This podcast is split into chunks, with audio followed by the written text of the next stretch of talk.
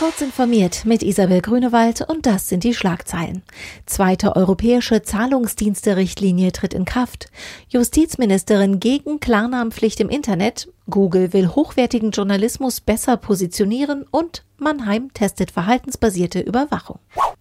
Mit der zweiten europäischen Zahlungsdienste-Richtlinie, kurz PSD2, wollen die EU-Mitgliedstaaten die Sicherheit von Online-Zahlungen verbessern.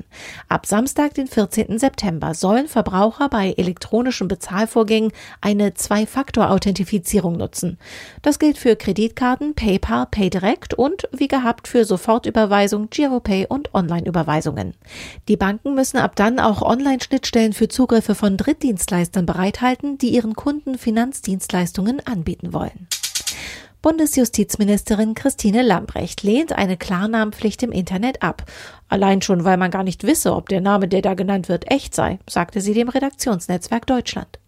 Es gehe vielmehr darum, über die IP-Adresse ermitteln zu können, wer da eigentlich im Netz unterwegs sei.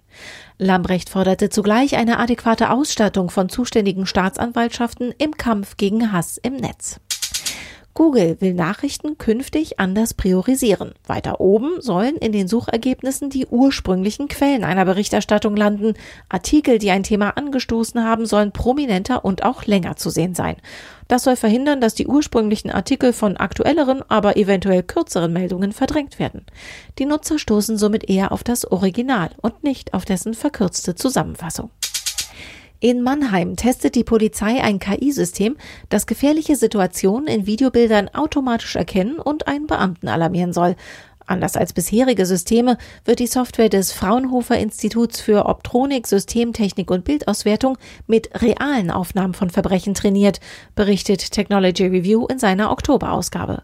Reale Gewalt zeige sich oft irrationaler und unvorhersehbarer als gestellte Szenen. Diese und weitere aktuelle Nachrichten finden Sie ausführlich auf heise.de.